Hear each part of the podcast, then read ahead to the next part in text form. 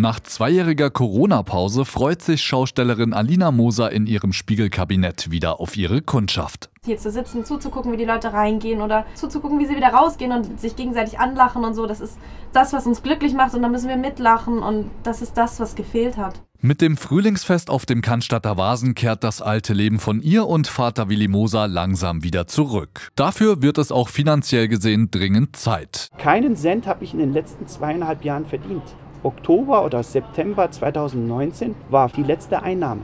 Gefühlstechnisch ist das äh, 100.000 graue Haare gewesen. Auch Johannes Bräuchle ist erleichtert, dass die Normalität zurückkehrt. Heute plant der Schausteller und Zirkuspfarrer wieder einen Gottesdienst. In den letzten Jahren sah sein Job allerdings anders aus. Ich bin viele Stunden in den Wohnwagen gesessen und habe mit den Menschen geredet. Wenn ich dann Zeit übrig hatte, habe ich mich mit irgendeinem Bürgermeister oder einem Amtschef im Amt für öffentliche Ordnung gestritten. Einige Schausteller wussten einfach nicht, wo sie in der Zeit der Lockdowns mit ihren Wohnwegen stehen sollten. Freie Plätze hat der Pfarrer für sie erkämpft. In einzelnen Fällen habe ich auch illegal gearbeitet, indem ich einfach denen geholfen habe, auf einen kommunalen Platz zu fahren, wenn kein Zaun drumherum war. Und habe dann am Folgetag diese Familie im Rathaus als obdachlos gemeldet.